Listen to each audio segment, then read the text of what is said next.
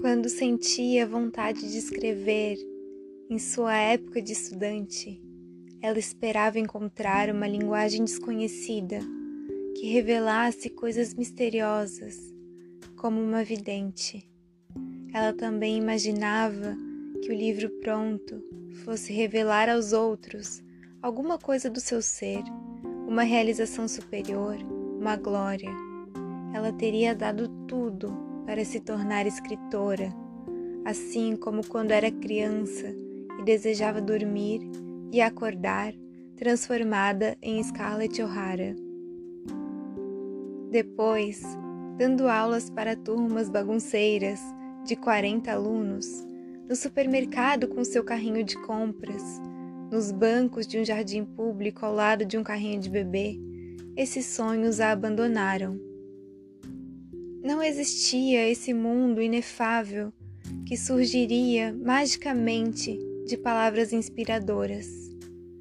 Ela só poderia escrever a partir da própria língua, aquela falada por todos, única ferramenta que poderia usar para tratar daquilo que a revoltava.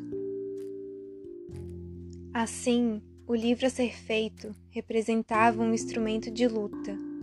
Ela não abandonou essa ambição, mas agora tudo o que mais gostaria era de poder captar a luz que toca nos rostos já desaparecidos, nos guardanapos manchados de comida, nos encontros de família. Essa luz que já estava nas histórias contadas aos domingos em sua infância e que continuou encostando em todas as coisas assim que eram vividas, uma luz anterior.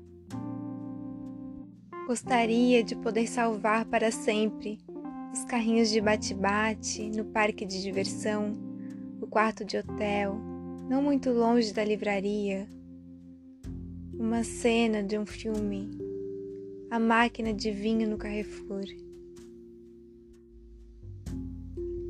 Trecho do livro Os Anos, de Anne Ernaux.